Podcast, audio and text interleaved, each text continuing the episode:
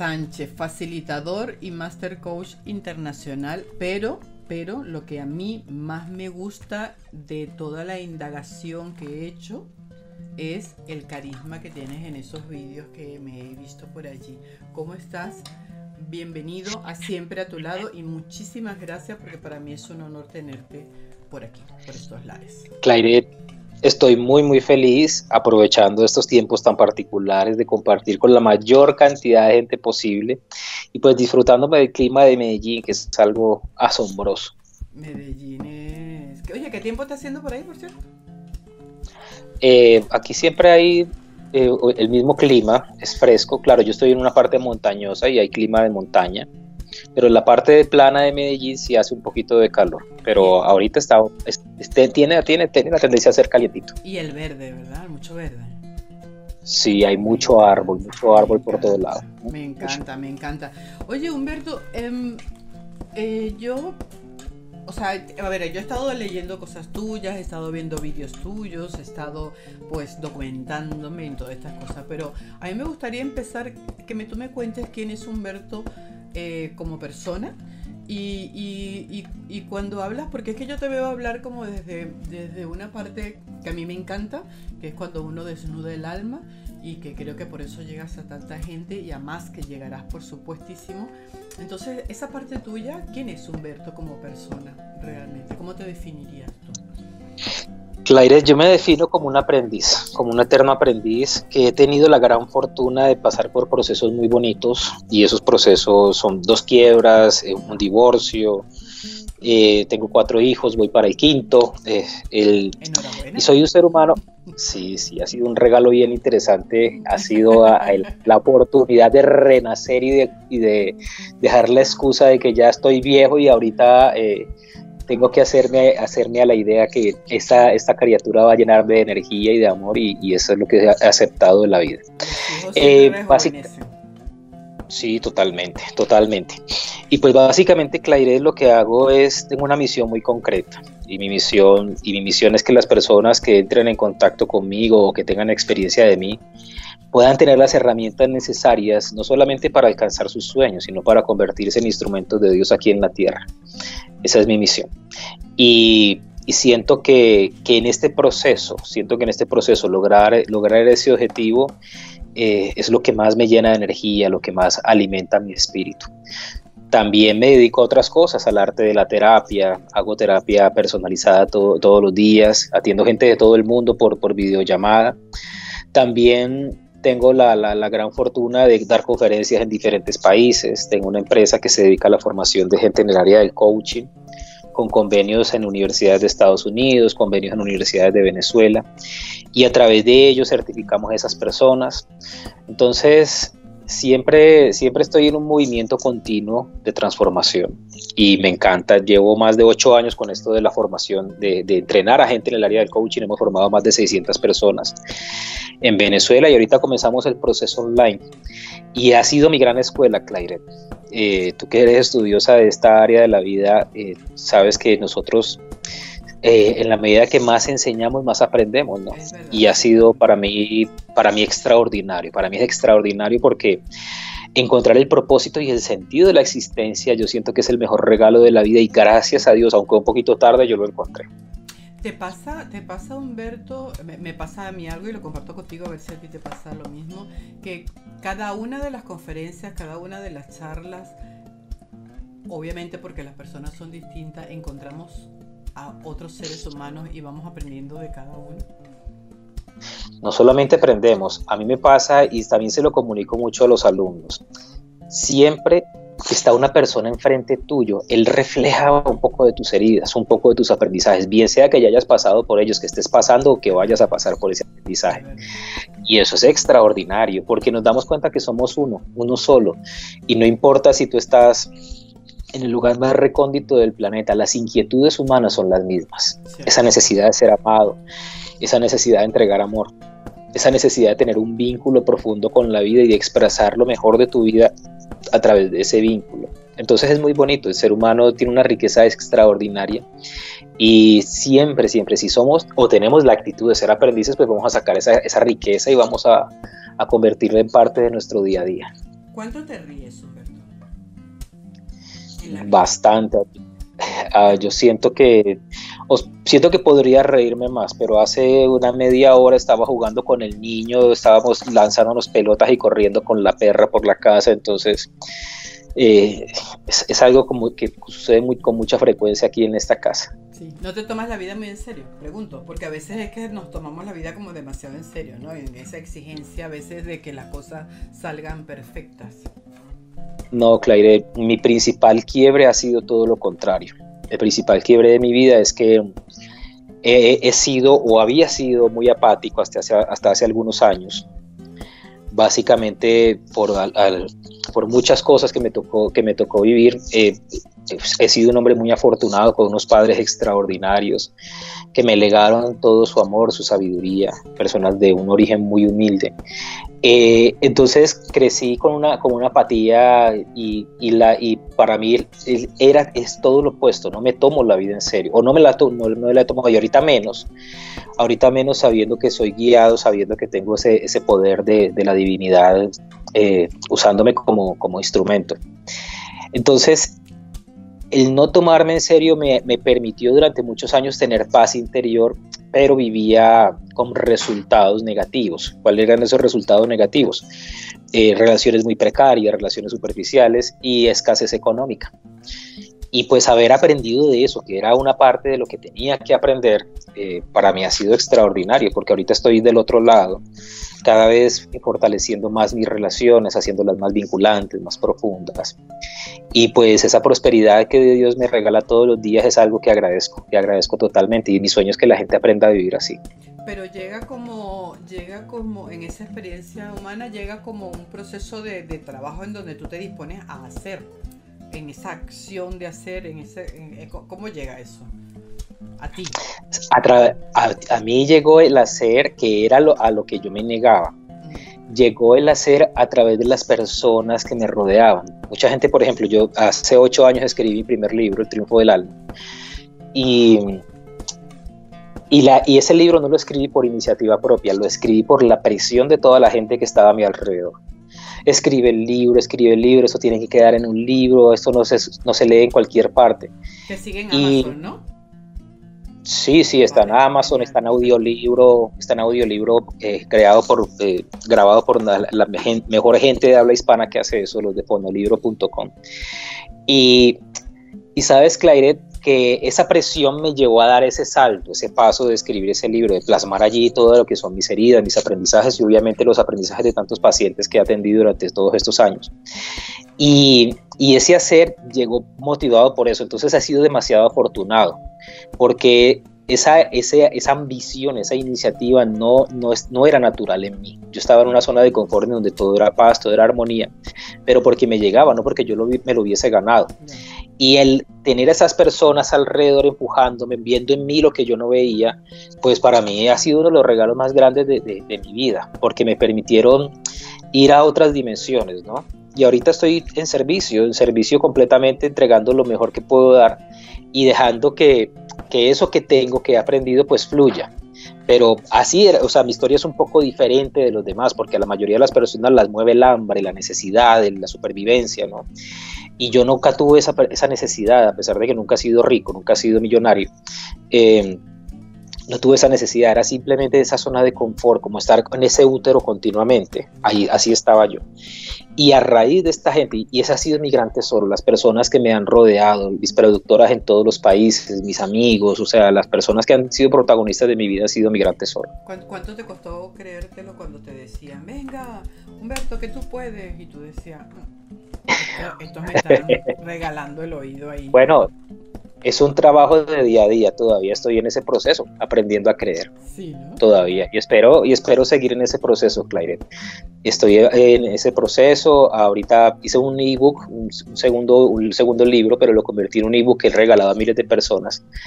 Que se llama el plan de los 21 días. Es un plan que diseñé hace como 10 años, que es brutal, me ha cambiado la vida, a mí le ha cambiado la vida a un montón de gente. Entonces decidí escribirlo y ahorita estoy en una segunda fase. Ese ebook lo voy a convertir en un libro y ya llevo como un 60% avanzado en ese proceso. Y de ese proceso, Clairet, eh, cada vez que escribo una palabra, cada vez que escribo algo, empiezo a creer más. Y por ejemplo, cuando a veces a mí me gusta mucho nutrirme de, de gente con mucha sabiduría, ¿no? Y exploro videos, exploro información y cuando veo en otros libros, en esos grandes referentes a nivel mundial, información que yo ya he escrito en mis libros o que es mi discurso continuo, me siento muy en paz con, con, que sé que estoy haciendo lo correcto. Eh, sí, es como que si, como que si algo encajara, ¿no? Dentro de... Sí, señora, así es, encaja perfectamente. ¿Qué tiene que ver, Humberto? Eh, a ver, ah, resentimiento. Te va a dar varias palabras. Resentimiento, sistémico, víctima y saboteador. Pues eso es parte de una sola cosa. El resentimiento es una, un mecanismo adaptativo de supervivencia que todos utilizamos para poder enfrentar las situaciones que son adversas a nuestras expectativas. Todo aquello que sea una expectativa en nosotros eh, tiene como propósito único ser desmontado para que nosotros aprendamos a vivir sin expectativas. El resentimiento surge como una necesidad adaptativa para poder trascender la frustración de que tu expectativa no se haya cumplido.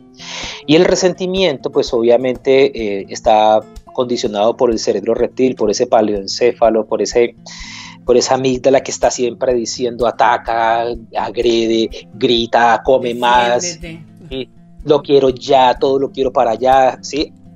Entonces, ese cerebro reptil, pues en esa necesidad de, mantenernos en nuestra zona de confort, genera mecanismos de, de resistencia. El proceso de sabotearnos implica que nosotros hemos dejado nuestro cerebro reptil eh, la responsabilidad de nuestras decisiones, de nuestras acciones. Y por supuesto eso hay que cambiarlo porque necesitamos darle trabajo a ese lóbulo frontal, a ese centro de la conciencia, a esa corteza prefrontal, que es la que se hace, que, que es la que se hace cargo de decir, no, ya va, yo no tengo que agredir o no tengo que defenderme, o no tengo que vivir en función de, convencer a las personas de que crean lo que yo creo. Cada cual tiene el derecho legítimo de creer lo que cree, de pensar lo que piensa, porque cada cual hace lo que puede de sus posibilidades. Entonces, ese, esa corteza prefrontal, ese, ese neocortes, lo que nos está diciendo todo el tiempo es, es que esa voz de nuestra conciencia es detente, detente. Ahora, ¿por qué surge el autosaboteo? Pues porque ese pequeño, esa pequeña parte de nuestro ser esa pequeña parte de nuestro ser a la que llamamos niño interior o a la que le llamamos también la parte una parte de nuestro ego, le falta aprender muchas cosas, le falta desarrollar mucha sabiduría. Y yo veo el ego, y esto lo coloqué en, las primeras páginas de mi, libro El triunfo del alma, no como un enemigo al que hay que vencer.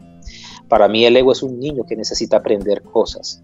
Y de esa forma yo lo trato. ¿sí? Para poder ser misericordioso, ser amoroso, para dejar de estarme agrediendo por no ser perfecto. Ese ego, que es el encargado, que está vinculado obviamente con el, con, cerebro reptiliano, ese ego todo el tiempo me está diciendo, eh, las cosas tienen que ser como yo espero. Y, y, la sabiduría es un llamado concreto. La sabiduría es un llamado concreto a flexibilizar tu posición frente al mundo, porque el mundo tiene infinitas posibilidades que aún son desconocidas para ti. El proceso de dejar de sabotearnos implica que nosotros revisemos nuestro sistema completo. Y revisar ese sistema completo implica ir a la historia para sanar aquellas cosas que están pendientes por sanar, cerrar esos ciclos que no hemos cerrado. Implica también darnos el permiso, Clairet, darnos el permiso de ver las diferentes dimensiones de nuestro potencial para desplegar toda nuestra luz en eso. Y esa, esa frase tan hermosa que no te mueras con tu música adentro es parte, sí, así es.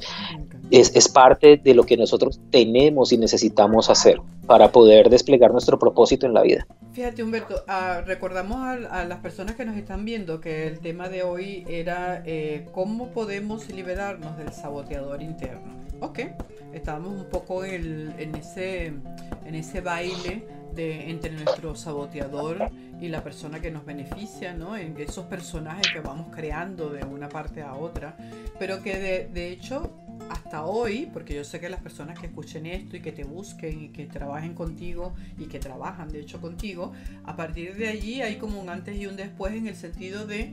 Eh, de que eso les ha servido hasta hoy para algo, ¿no? Para protegerse, porque tampoco nos vale de nada fustigarnos y decir, claro, fíjate yo que era un saboteador y me estoy saboteando.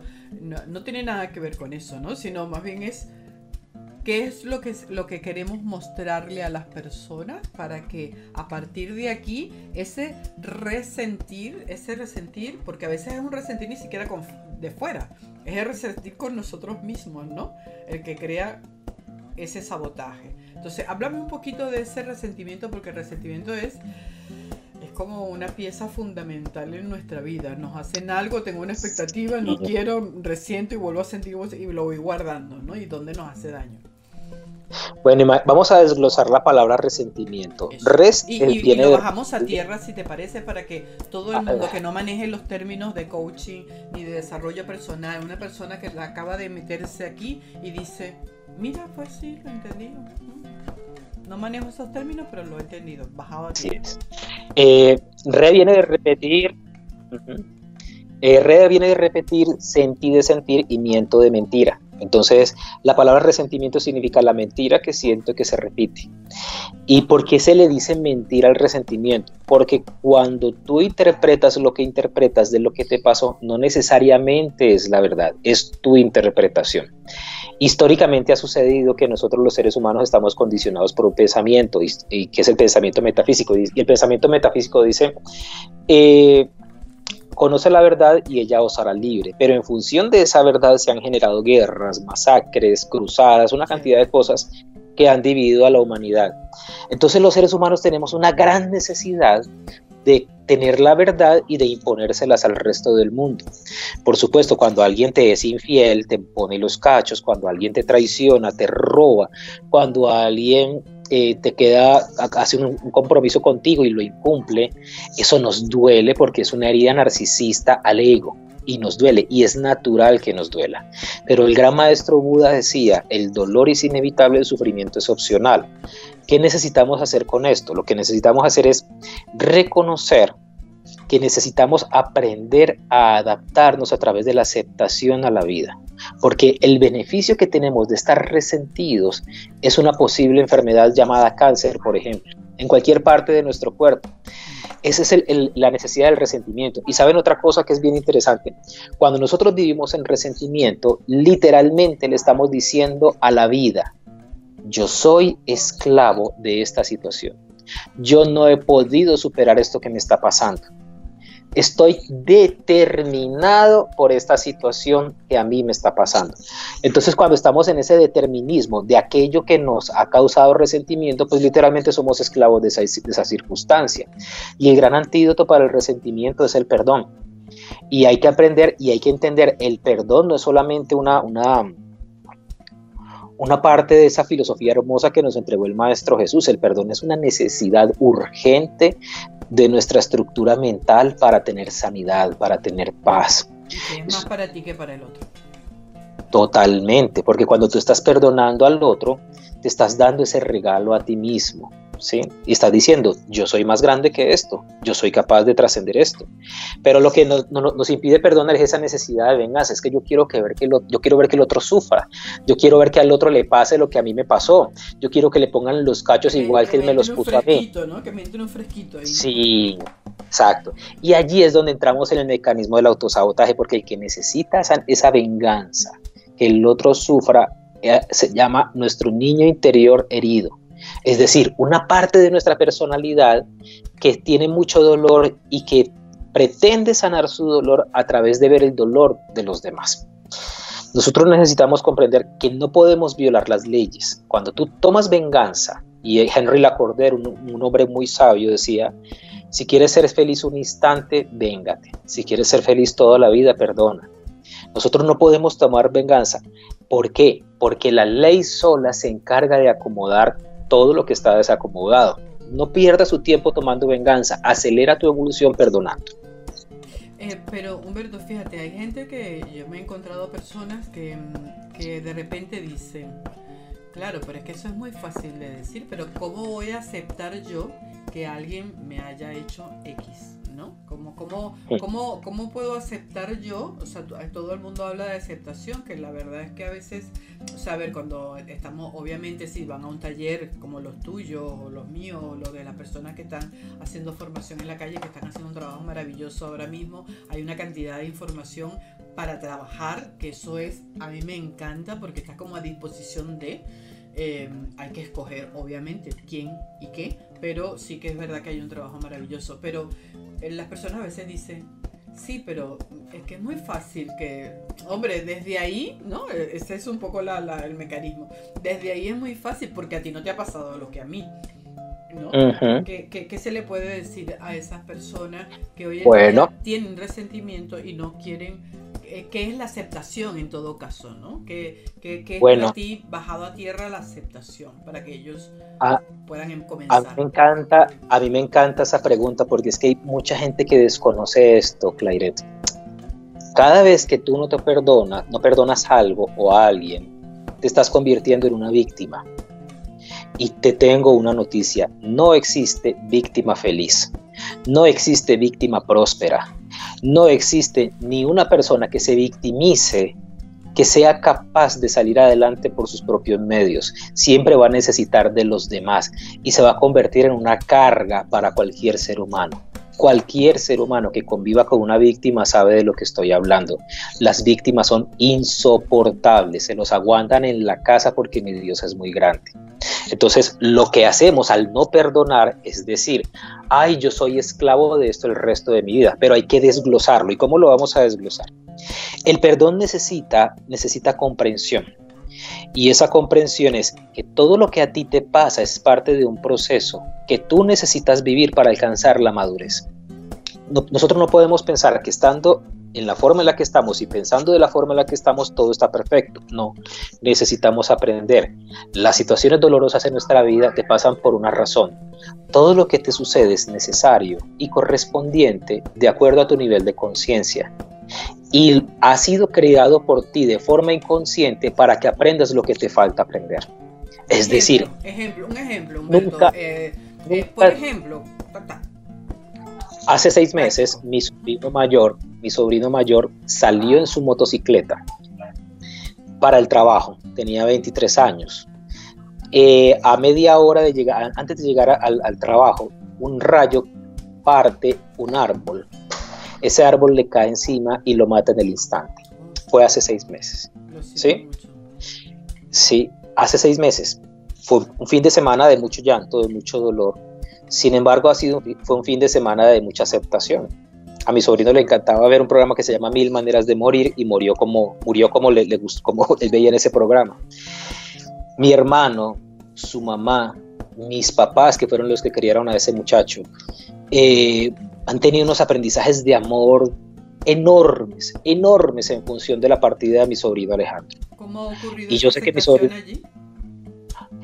A través de entender que no existe nada que no sea necesario y útil.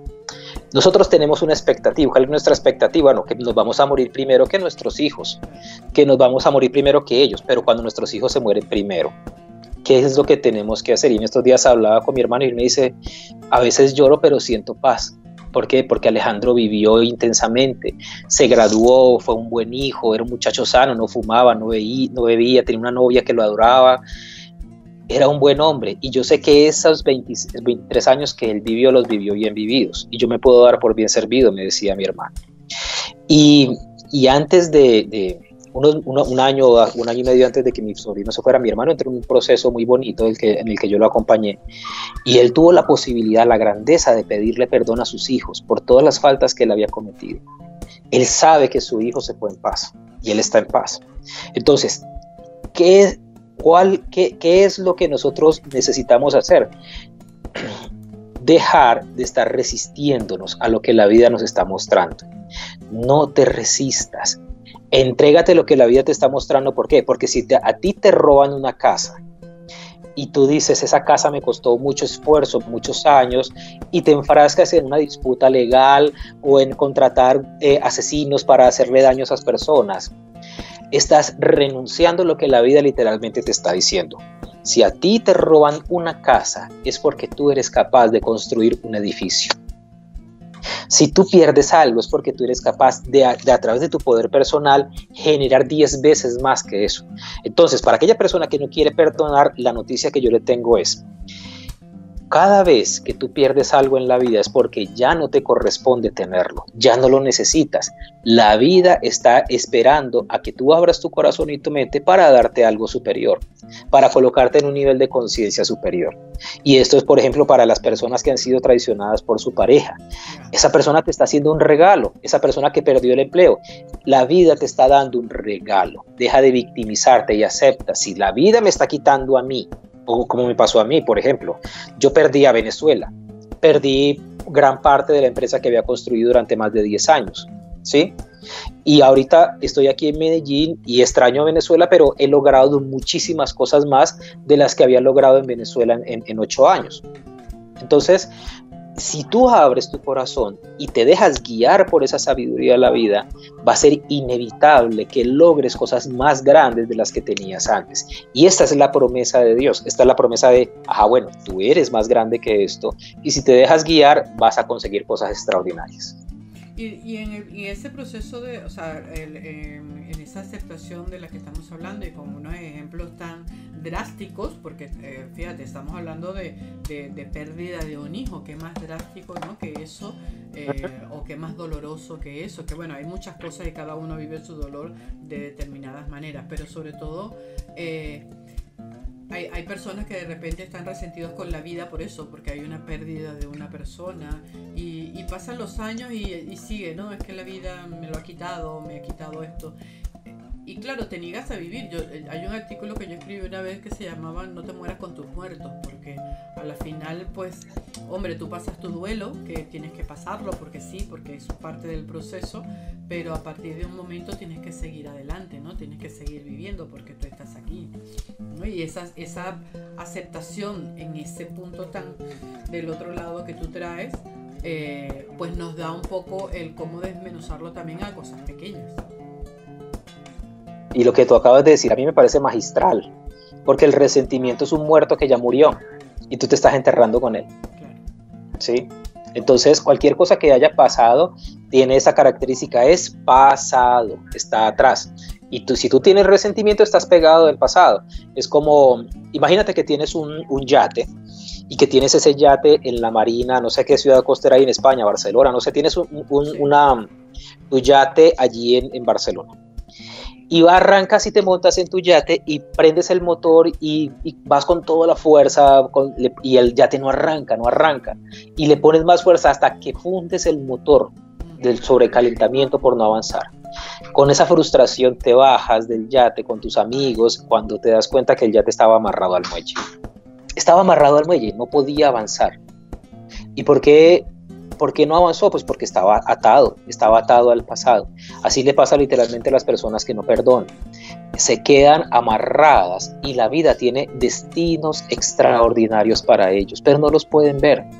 No los pueden ver porque, porque una situación o una persona condicionó su vida y ellos se dejaron condicionar. Y aquí la palabra clave es se dejaron. Nadie puede hacerte daño sin tu consentimiento. Nadie te puede maltratarte si tú lo permites. Por eso el acto de perdonar, el acto de soltar el resentimiento, que es un acto obviamente que requiere de un proceso terapéutico, no es que, ay, yo voy a perdonar y, le digo a la persona te perdono y ya, hay, hay que vivir un proceso terapéutico. Y, ¿sí? y acompañado, por supuesto, por profesionales sí. que acompañarte. Que es lo más recomendable. Ese acto es el acto de soltar ese yate del muelle para que tú puedas salir a la mar, para que puedas disfrutar de esa brisa marina en el medio del mar, ver los delfines eh, nadando alrededor tuyo, bucear, hacer lo que quieras en ese yate, escuchar la música. Alberto, eh, eh, en ese resentimiento, ¿cómo te lleva al saboteador? O sea, relación resentimiento-saboteador. Bueno, el resentimiento es un mecanismo de eso que llamamos autosaboteo para estancarnos. ¿Qué es autosaboteo? Todo aquello que tú haces de forma consciente o inconsciente que te mantiene estancado en el mismo punto. El resentimiento es uno de ellos. El segundo de ellos es la ignorancia. ¿sí? El tercero podría ser los mecanismos de defensión, de agresión. Ese es otro, otro, otro mecanismo de autosaboteo. El otro mecanismo es la programación de la que fuiste víctima. Esa voz, esa voz interna que se repite muchas veces, no vales, no puedes, no sirves, es la voz de la programación que recibiste en tu historia y que está repitiéndose una y otra vez. Y esa programación fue dada a lo mejor en un momento de rabia de tu mamá, la que te agredió, de tu papá que, que te abandonó, en fin. Eso queda grabado, no vales, no sirves. Ahí está el, mecanismo de autosaboteo. Otra, otro mecanismo de autosaboteo está vinculado a, esa herida de sentirse superior o de sentirse inferior a los demás. Entonces vas por el mundo comparándote y ves a una persona cerca de ti que tiene, puede tener una gran sabiduría y tú simplemente no la aceptas porque no le das el poder de, de enriquecerte porque miras a todo el mundo a la defensiva, cruza los brazos, estás así, este será que sabe, este será que no sabe. Entonces ese pedestal en el que estás parado impide que haya una, conexión. Otro mecanismo de autosabotaje es la que va vinculado con la ignorancia, es el no saber lo que es el amor, es el no saber cuál es el propósito de nuestra vida, para qué estamos acá. Otro mecanismo que está vinculado al autosaboteo es la obsesión, la obsesión por la supervivencia. Y esa obsesión por la supervivencia se, se muestra en que tu única prioridad en la vida es el tener.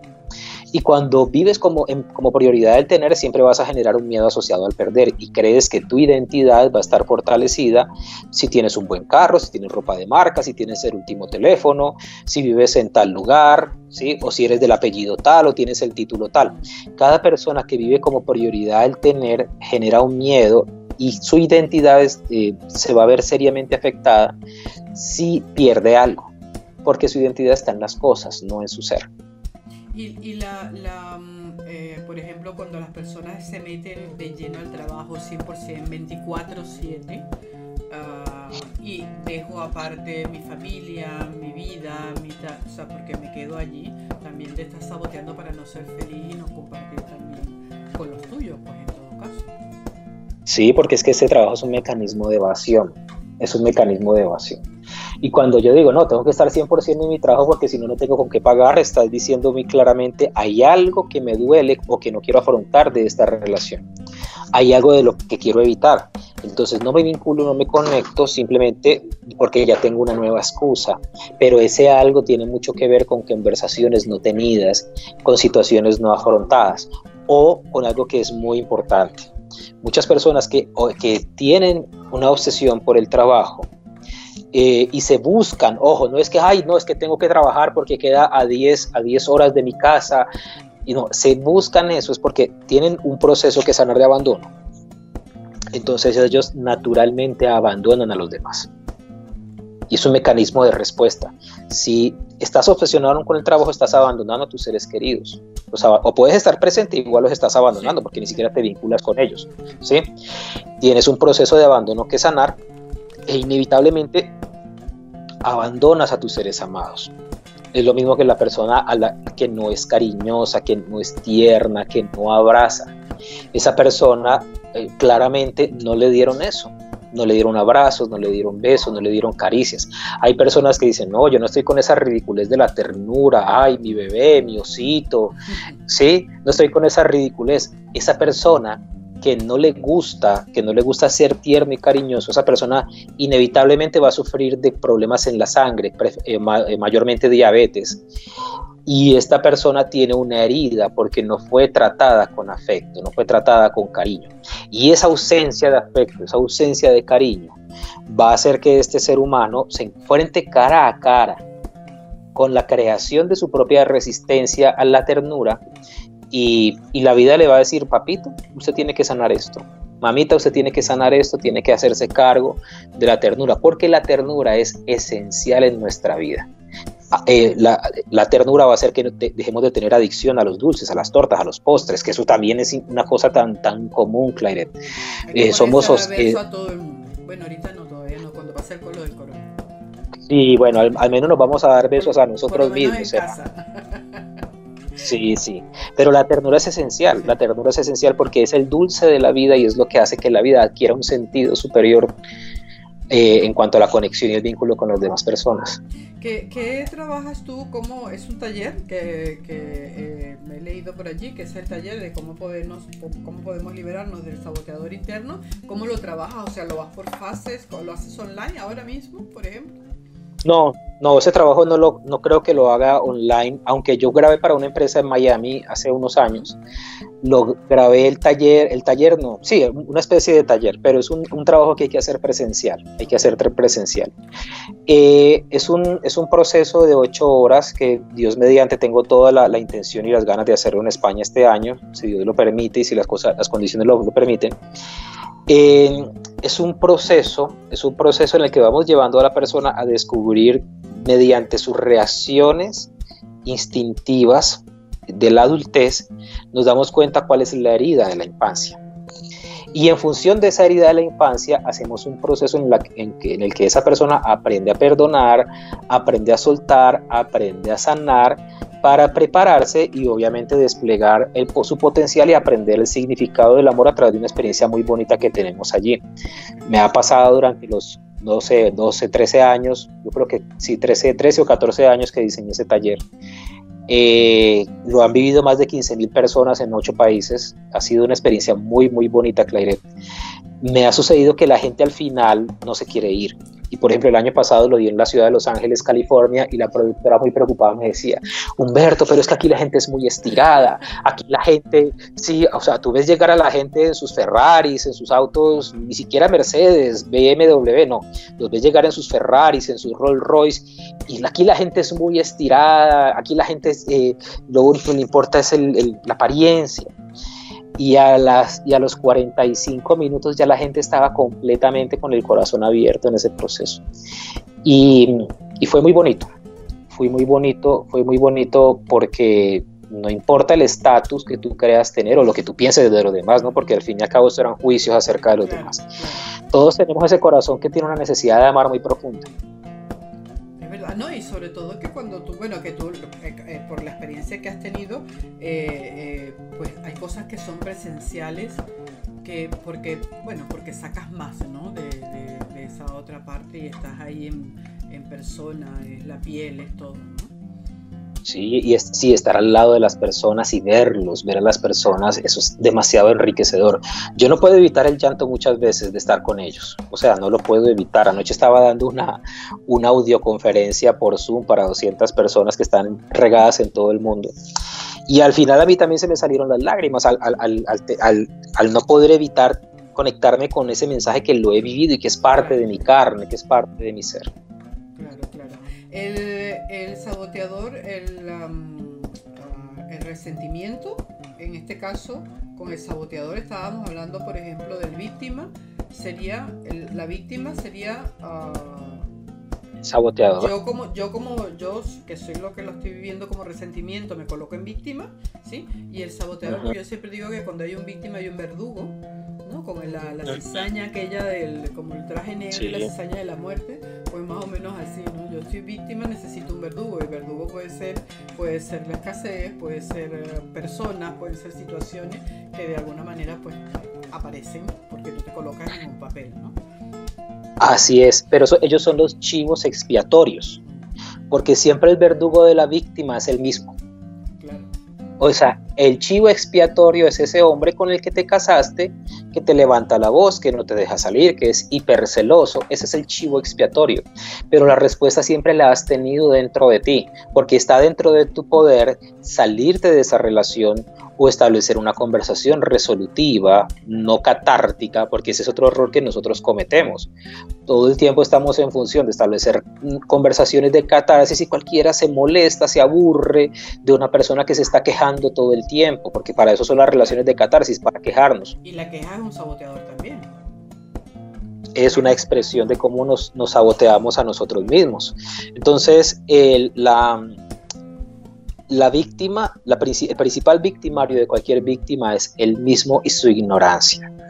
Básicamente las personas que lo hacen es porque no saben hacerlo diferente y esa es mi misión en el mundo, enseñarle a las personas, tú puedes hacerlo distinto, puedes irte, comenzar a creer en ti. La víctima no cree en sí misma y por eso es que se permite vivir situaciones de tanta degradación o situaciones en las que es, es rebajado. Y hay algo que es muy importante saber, Clairet, nosotros nunca vamos a estar en el lugar que no nos corresponde. Si tú estás en un ambiente hostil es porque esa hostilidad habita dentro de ti. Si tú estás en un ambiente de amor es porque ese amor habita dentro de ti y te haces correspondiente con ese ambiente. Si tú estás en un ambiente donde hay prosperidad, donde hay abundancia, es porque eres correspondiente con esa abundancia y esa prosperidad. Si tú vives en un ambiente de prosperidad y abundancia, no tienes que hacer nada conviviendo debajo de un puente con personas que están en, en una negación de su luz, que están en la negación de su propia prosperidad, salvo que vayas debajo de ese puente a sacarlos de allí y rescatarlos. Claro. Sí, sobre todo esta semana hablaba yo en una, de las charlas de, de, las proyecciones de Carl Jung, en donde uno va proyectando fuera lo que tienes dentro, ¿no? Entonces, bueno, de esa manera de que tú proyectas para poder ver lo que tú quieres cambiar, pero realmente el poder lo tienes tú, ¿no? A la final lo vas a tener para salir.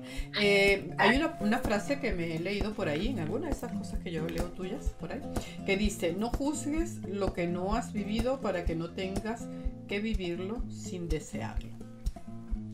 La lengua es el principal castigo del cuerpo. Y esa es una frase que coloqué en mi primer libro, El triunfo del alma. Y es parte de mi aprendizaje. Yo he descubierto a cada paso de mi vida que estoy viviendo exactamente las cosas que como niño o como adolescente yo juzgaba o me burlaba de los demás. Las he vivido, las he vivido absolutamente todas, ni una más ni una menos. Y, y siempre que nosotros juzgamos algo de alguien, es básicamente porque la vida me va a decir, eso es lo que tú vas a vivir. ¿Cuál es el gran antídoto para esto? Aprender a vivir en neutralidad, sabiendo y reconociendo que las cosas y los defectos que los demás me muestran no están para ser juzgados. Lo que los demás me muestran es para que nosotros aprendamos a ser compasivos. Cualquier persona, cualquier ser humano en, el, estado de mediocridad que se pueda encontrar, juzga, pero solamente es de un ser humano virtuoso la capacidad de observar el defecto y no juzgarlo. La capacidad de observar lo que está mal y reconocer que esa persona hace lo que puede con lo que tiene.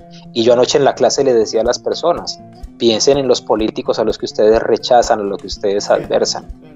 ¿sí? ¿En qué, momento, ¿En qué momento nosotros vamos a comenzar a aceptar que esos seres cumplen una función y que no están gratuitamente en, en, el lugar en el que están? Cumplen una función y que esa función de esos políticos, por más que los adversemos, es algo necesario e inevitable. Es algo necesario e inevitable porque ellos son la, la proyección de la salud o de la enfermedad de la sociedad. En la, en la, en la charla de proyecciones eh, eh, de Carl Jung decía, um, por ejemplo, todo aquello, obviamente que la, la parte, eh, digamos, menos beneficiosa pesa más. entonces, si ves a alguien egoísta, yo le digo a las personas, si tú estás juzgando a alguien como egoísta, que voltees hacia ti y te preguntes en qué tú estás siendo egoísta contigo mismo, ¿no? En qué, porque a veces somos egoístas con nosotros mismos. si hay algo, a mí me pasaba que si llega, siempre me encontraba personas que llegaban tarde y yo me preguntaba en qué estoy llegando yo tarde a mi vida, ¿no? Y son maneras de, preguntarte para poder solucionar esas proyecciones. Pero también, por ejemplo, si yo veo a Humberto y digo, me encanta esta parte humana tuya, es, más, más que también, obviamente, de lo que dices y del contenido, me encanta la, la humana, lo humano que sale del alma, ¿no? Es como esa alma que sale que, de esencia y es porque también está dentro de mí, porque si no, no pudiera verlo en ti, ¿no? Entonces esa parte buena que también ves en los demás.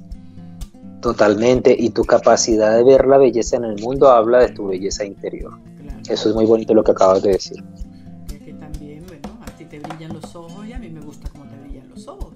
Eso es inevitable. Sí, sí, y es eso. ¿Qué, recomendación le podemos dar a las personas, que tampoco te voy a quitar mucho tiempo, que sé que estás ocupado, qué recomendaciones le podemos dar a las personas para que dejen de sabotearse y que el resentimiento puedan trabajárselo, aparte de obviamente de asistir a tu conferencia y que se compren tu libro porque están geniales, Eh, ¿Qué otra cosa? ¿Qué, tips podemos dar? Lo primero que les quiero decir es que se hagan esta pregunta. ¿Qué es lo que yo he hecho con tanta maestría para tener estos resultados? Sí, porque todo en la vida son resultados. Estés como estés, te guste o no, eso es un resultado de algo que has hecho de una forma continua. Entonces revisa qué es lo que has hecho de, esa forma particular para estar como estás.